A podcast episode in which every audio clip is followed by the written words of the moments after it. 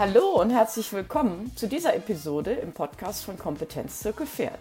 Wir sind Karen Golz und Sandra Rottwill und geben dir an dieser Stelle als Expertin hilfreiche und spannende Tipps für deine Fragen in Sachen Pferdeverhalten, Gesundheit, Ausbildung und Haltung. Jetzt geht's los!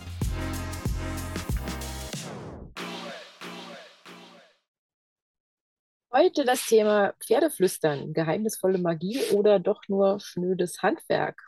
Ja, Pferdeflüstern kann jeder. Das ist wirklich ein ernst gemeintes Versprechen.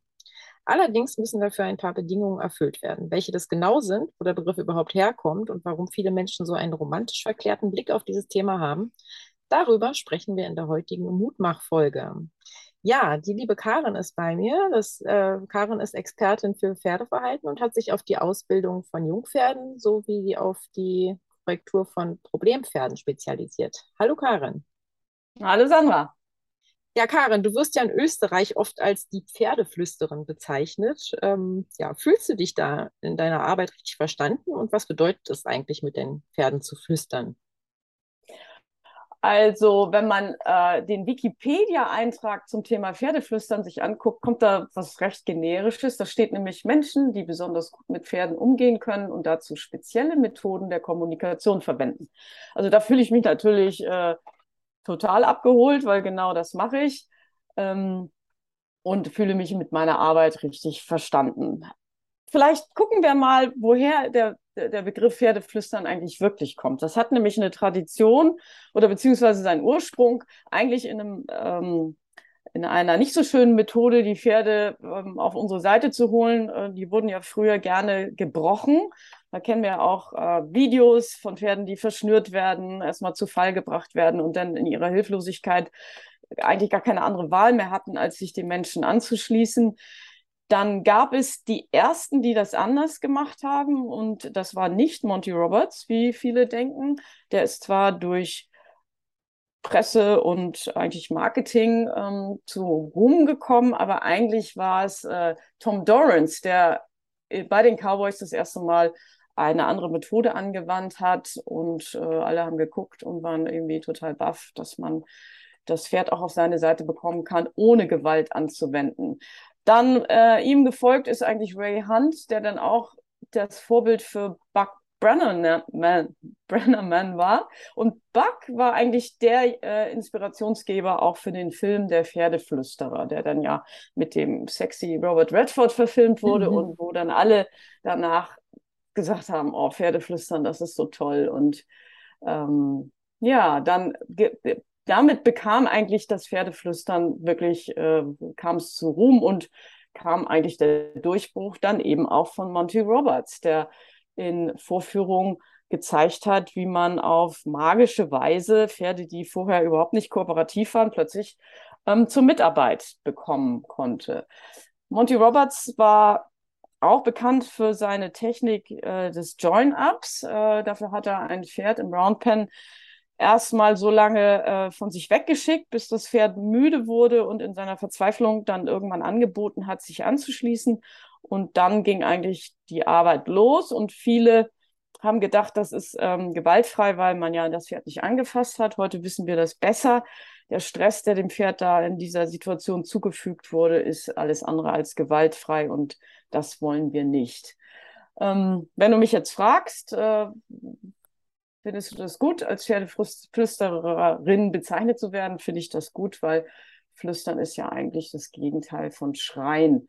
Und ähm, die nonverbale Kommunikation ist ja auch das Prinzip des Pferdeflüsterns. Aber ganz so einfach ist es ja nicht. Da gehört in erster Linie zu, dass man sein Mindset verändert, ähm, die in der Lage ist, überhaupt die Perspektive eines Pferdes einzunehmen, dass man bereit ist, verständnisvoll und empathisch mit diesem uns recht fremden Lebewesen in seinem Verhalten, in seiner DNA gegenüberzustehen dass wir die Bereitschaft haben und den Willen, gewaltfrei zu agieren, dass wir vertrauensvoll uns als Partner präsentieren und eigentlich unconditional, wie man das so schön sagt, arbeiten. Also auch erstmal frei von Erwartungen sind. Und das sind für mich so die Voraussetzungen, ähm, unter denen ich ja, diesen Begriff sehe. Was heißt denn eigentlich flüstern? Das Flüstern, das ist ja ganz komisch, weil wir denken, da flüstert einer was in das Ohr von jemand anderem und die anderen kriegen nicht mit, was gesprochen wird. Das ist beim Pferdeflüstern aber gar nicht der Fall, weil wenn ich weiß, was der Mensch, äh, wie der Mensch mit dem Pferd agiert, dann kann ich schon ganz genau sehen, über was sie sich unterhalten. Also ich bin tatsächlich Teil der Kommunikation. Und ähm, was wichtig ist, um dieses diese Kommunikation mit dem Pferd abzuhalten, dass das Pferd das auch versteht, ist, dass ich mich in erster Linie mit dem Instinktverhalten und den Bedürfnissen des Pferdes auseinandergesetzt habe. Die sind nämlich ganz anders als unsere.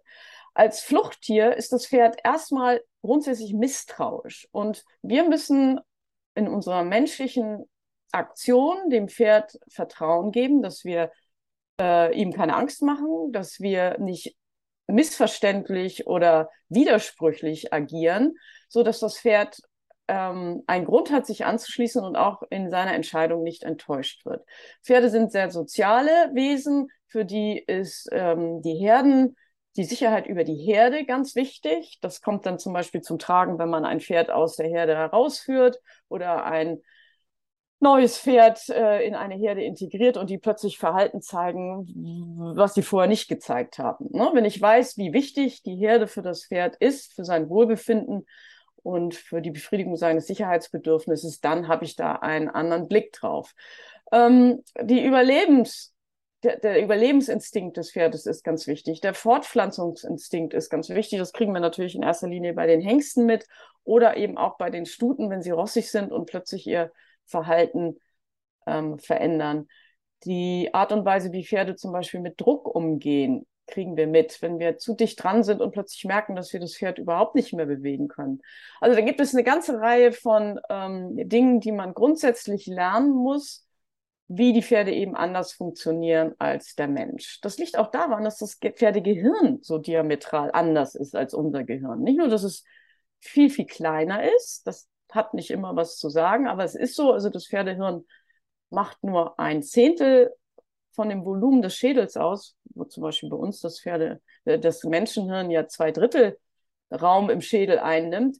Das Pferdehirn ist aber auch anders ausgelegt. Es ist eher auf die Reaktion als auf die Aktion ausgelegt und das Pferd beherrscht eigentlich nicht das rationale Denken, sondern das Pferd agiert situativ und aus seiner Sicht macht das Pferd immer alles richtig. Und wie gesagt, nur mit dem Wissen kann ich verstehen, warum das Pferd reagiert und entsprechend eine Antwort darauf geben. Weiterhin muss ich natürlich wissen, mit wie das Pferd seine Sinnesorgane einsetzt. Also hören, riechen, sehen, fühlen, das sind alles Dinge, die das Pferd für Informationsverarbeitung einsetzt und ganz wichtige Informationsgeber eben für das Pferd sind.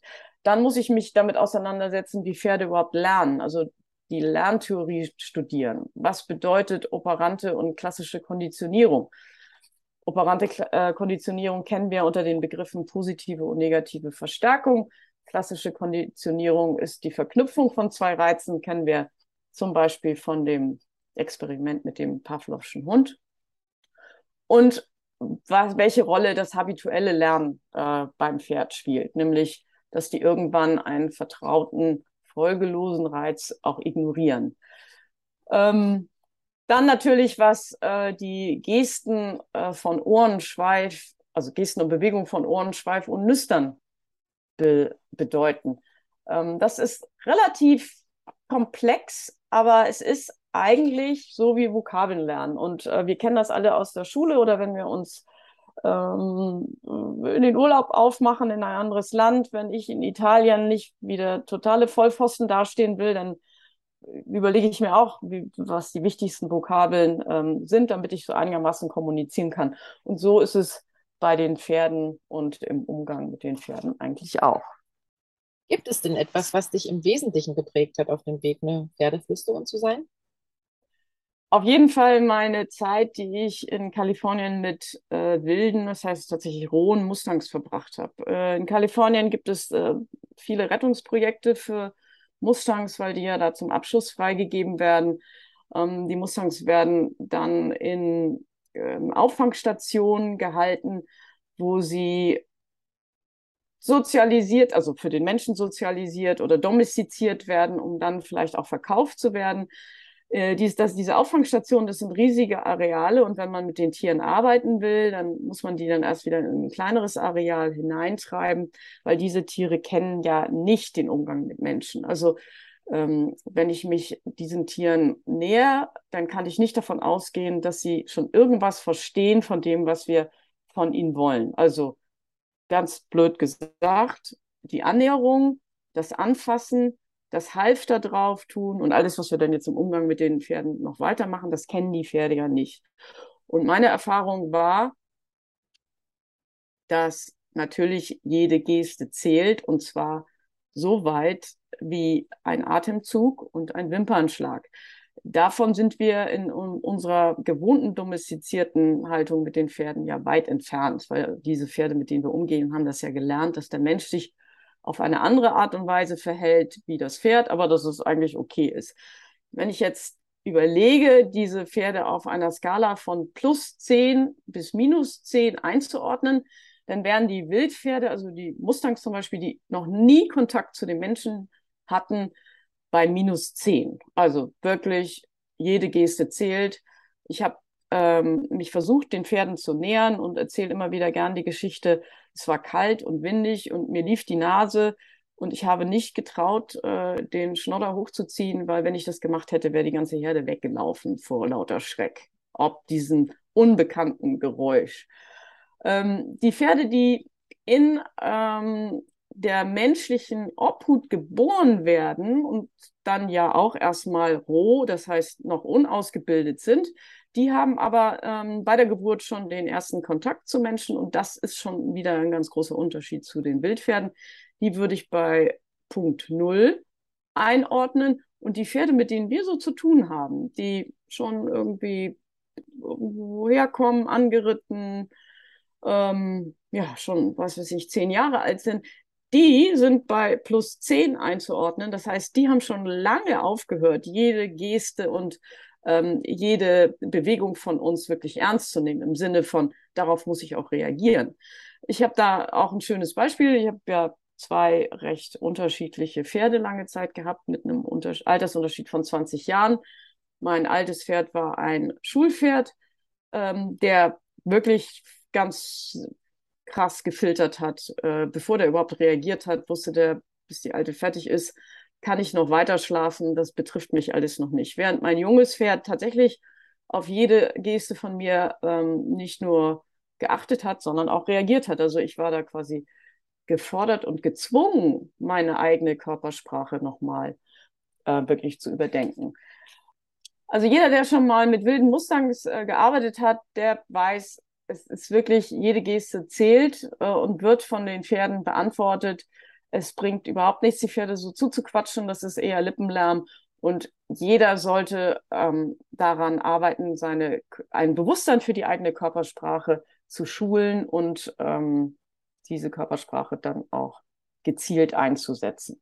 Ja, das ist ein ganz wichtiger Punkt, finde ich, den du da angesprochen hast. Also die eigene Körpersprache, da gehen wir mittlerweile so äh, unbewusst mit um gegenüber dem Pferd. Und wenn man das jetzt mal alles gehört hat, was du gerade gesagt hast, na, eigentlich haben sie ja ganz, ganz feine Antennen, ne? aber das, das stumpft so ab mit der Zeit. Ne? Also wie du gerade von deinem alten Pferd erzählt hast, es hat ganz genau gewusst, wenn du es noch gar nicht angesprochen hast, im Gegensatz zu deinem, zu deinem jungen Pferd.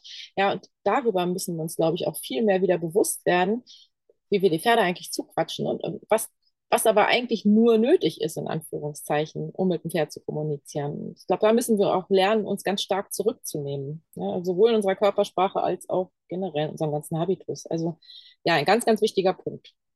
Genau, und ähm, ich hatte ja vorhin gesagt, was mir gut gefällt an äh, dem Begriff Pferdeflüstern. Jetzt gibt es aber auch etwas, was mir gar nicht so gut gefällt, nämlich diese romantische Verklärung dieses Begriffs. Also Menschen denken ganz oft, der Pferdeflüsterer ist einer, dem, der hat der liebe Gott irgendwie eine Fähigkeit gegeben.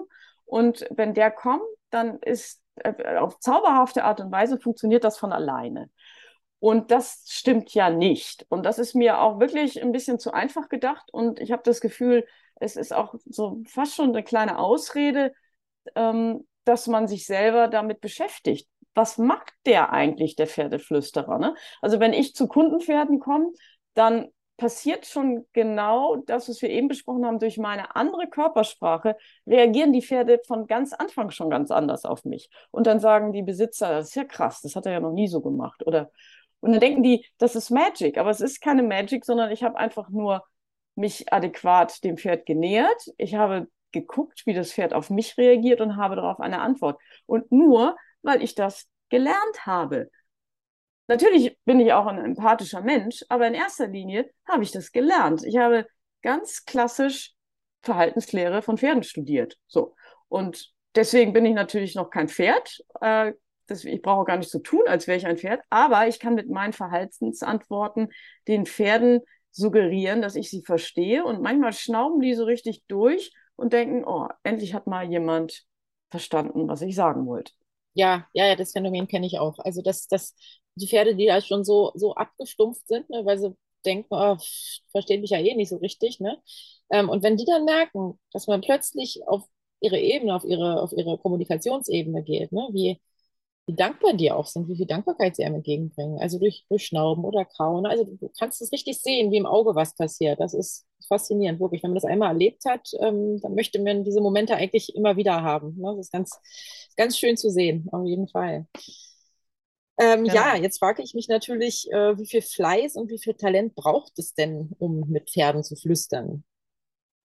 Also ich sage immer, da hier greift auch äh, diese altbekannte 80-20-Regel. Ne? 80 Prozent Fleiß, 20 Prozent Talent, Intuition, Empathie und vielleicht auch die Fähigkeit, ähm, noch ein bisschen mehr Emotionen zu, im Zaum zu halten, das Ego im Training außen vor zu lassen. Das ist auch ein Weg, den man ähm, in seiner Persönlichkeit gehen muss. Ne? Also es gibt ähm, junge Menschen, die können das schon sehr gut. Manchmal muss man da vielleicht ein bisschen älter für werden, um Lebenserfahrung gesammelt zu haben, um das äh, hinzukriegen. Aber ich würde mal sagen, wenn wir jetzt bei den 80 Prozent Fleiß bleiben, also sich Wissen anzueignen, dass die Pferdesprache zu studieren, also Vokabeln zu lernen, die Bereitschaft, sich einzulassen und ähm, die Welt mit den Augen der Pferde zu sehen, also quasi das Verständnis für die Grundbedürfnisse zu haben, dann ist eigentlich schon recht viel gewonnen. Und dann kann man sich dem Pferdeflüstern auch als Otto-Normalverbraucher nähern.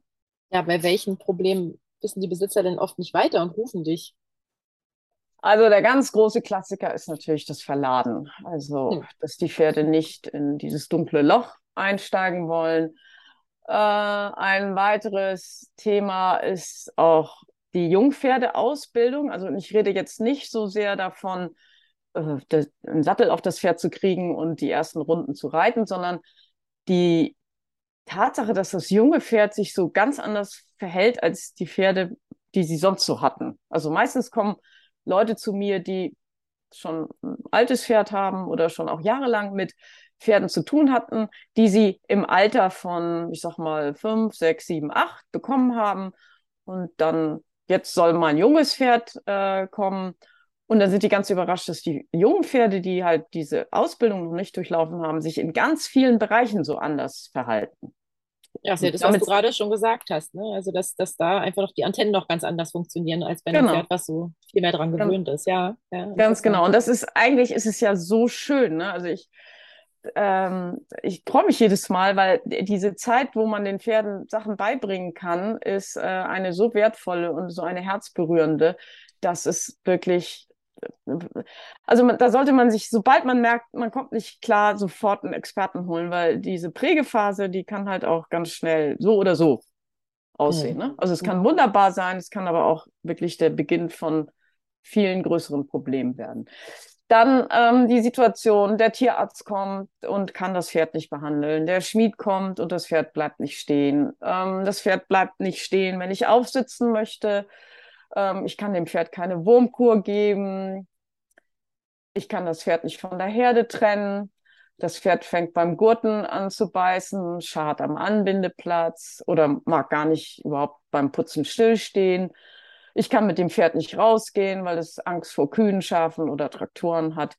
Das sind alles so Sachen, die kommen eigentlich immer wieder vor, ähm, dass die Leute sagen, ich habe keine Ahnung, warum der das da macht. Wir sind hier schon tausendmal vorbeigegangen und jetzt sowas? Oder der kennt doch Kühe, warum komme ich jetzt da an der Weide nicht vorbei?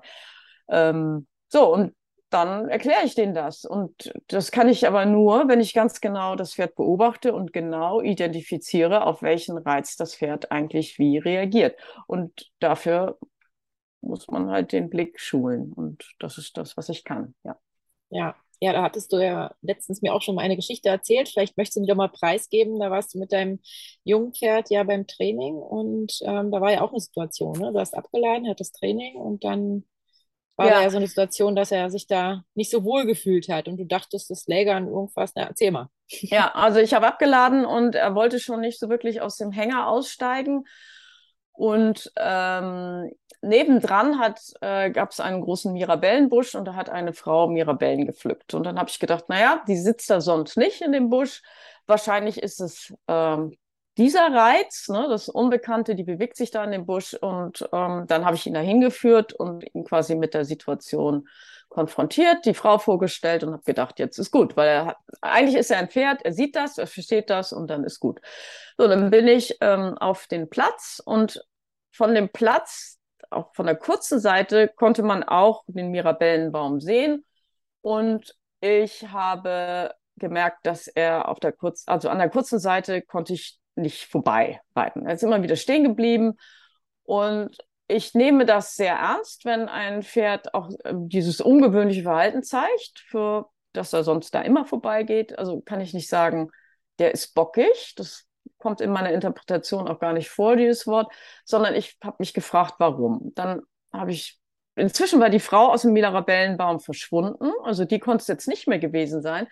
Und dann wusste ich, dass ähm, vor ein oder zwei Tagen an diesem Stall ein Pferd eingeschläfert wurde. Und es wehte auch so ein äh, bisschen komischer Geruch da herum, so ein bisschen nach Verwesung roch das. Und dann habe ich äh, eins und eins zusammengezählt und habe die ähm, Besitzerin gefragt, man kann das sein, dass das Pferd an dieser Stelle lag, denn nämlich vor dem Mirabellenbusch war auf dem Schotter eine dunkle Stelle. Und dann hat sie gesagt, ja, das Pferd wurde dort eingeschläfert. Und dann wusste ich, dass mein Pferd nicht auf einen visuellen Reiz reagiert hat, sondern auf einen olfaktorischen. Und wir wissen, dass Pferde eine sehr ausgeprägte Antenne für Tod und Krankheit haben, also überhaupt Säugetiere. Und dann habe ich das Training unterbrochen und habe gesagt, ähm, ich steige jetzt ab und habe ihn zu dieser Stelle hingeführt. Das war erstmal auch gar nicht so leicht. Ähm, ich habe mir dafür Zeit genommen. Gefühlt ist das immer, denkt man, oh, dauert jetzt voll lange und es geht jetzt auch von meiner Trainingszeit ab. Aber real waren es vielleicht nur ein oder zwei Minuten, die ich gebraucht habe, um ihn in kreisenden ähm, Bahnen äh, dahin zu führen. Er hat geschnuppert, er hat es dann verstanden, wo das herkam. Bin ich wieder zurück auf den Platz und danach konnte ich die kurze Seite reiten. Das war ähm, für mich äh, sehr bewegend und hat mir wieder gezeigt, dass ich einfach noch mehr meinen Blick schulen muss, weil ich sagte ja, am Anfang habe ich gedacht, das ist die Frau im Mirabellenbaum. Und darauf ja, und, zu kommen, dass es ja. der Fleck auf dem Boden war, ähm, so, es hat mir natürlich geholfen, dass ich wusste, dass da eine Euthanasie am Stall passiert ist. Aber ja, deswegen mein Appell, schult euren Blick, beobachtet eure Pferde und kommt weg von dem Gedanken, der hat keinen Bock, der will dich verarschen, der zickt äh, und der muss doch jetzt. Ich hätte noch 20 Minuten an dieser kurzen Seite ja kämpfen können. Ne? Jetzt geh doch mal und stell dich nicht so an und hier ist doch gar nichts. Aber ich habe mich dafür entschlossen, hinzuhören, hinzugucken und nach fünf Minuten war die Situation gelöst. Ja, ja, also die Geschichte fand ich auch sehr interessant, deswegen hatte ich jetzt nochmal darum gebeten, dass du die nochmal erzählst. Ne? Und ja, auch nochmal von mir der Hinweis. Ne? Also kein Pferd macht einfach nur aus Jux und Dollerei auf bockig. Ne? Also wirklich immer auf Ursachenforschung gehen, ganz wichtig. Wenn wir Pferdeflüsterer werden wollen. ja, liebe Karin, was würdest du den Pferdebesitzern mit auf den Weg geben für die Zukunft? Also ich erinnere mich da an ein Zitat, was ich mal gelesen habe. Das heißt, gesegnet sind die Flexiblen, denn ihre Form wird nie zerbrechen. Das finde ich ein ganz schönes Bild für den Umgang mit Pferden, für das Pferdetraining. Ich möchte allen Mut machen, der Pferdeflüsterer für ihr Pferd zu werden. das geht. Ähm, Mut machen, mehr auf den Bauch zu hören und weniger auf die anderen und sich mit der und äh, Vertrauen in die, den Fakt zu legen, das Wissen und Techniken, die ich an der Hand habe, mir auch Sicherheit geben. Und das ist unabhängig von Größe, Rasse der Pferde. Das funktioniert, äh, wenn ich mich mit äh, den Vokabeln beschäftige, tatsächlich für alle Pferde. Vielen Dank, liebe Karin. Das war super interessant. Also da habe ich auch noch einiges an neuen Informationen bekommen, was ich noch nicht wusste. Also ähm, ja, vielen, vielen lieben Dank dafür. Wie kann man dich denn erreichen, wenn man eine Frage zum Thema hat oder wenn man vielleicht auch ein Problem mit seinem Pferd hat? Welche Möglichkeiten gibt es da? Also am einfachsten ist natürlich, man geht auf die Website www.golds-ps.at. Ähm, da findet man dann alle Kontaktdaten, E-Mail, Telefon und kann mich dann ähm, auf diesem Wege kontaktieren oder eben auch über die Website vom Kompetenzzirkelpferd.com. Dort findet man nicht nur meinen Kontakt, sondern sieht auch, welches Netzwerk in meinem Rücken agiert, weil das wissen ganz viele nicht, dass äh, wir als Trainer, also Karin und Sandra und die anderen, ähm, bei den Kunden sind und äh, dann tatsächlich im, Rückta im Rücken ein Austausch zu bestimmten Themen stattfindet, wo wir vielleicht nicht die Experten sind, aber dennoch für unsere Kunden Fragen beantworten wollen, damit äh, die Kunden bei uns eben Wissen aus einer Hand bekommen. Und äh, deswegen kann man auch über die Kompetenzzirkel Pferd Website all die Kontaktdaten dann bekommen. Super, dann vielen lieben Dank, Karin. Und ja, wir hören, sehen uns demnächst wieder hier an Ort und Stelle. Super, bis bald. Bis Tschüss. dann. Tschüss.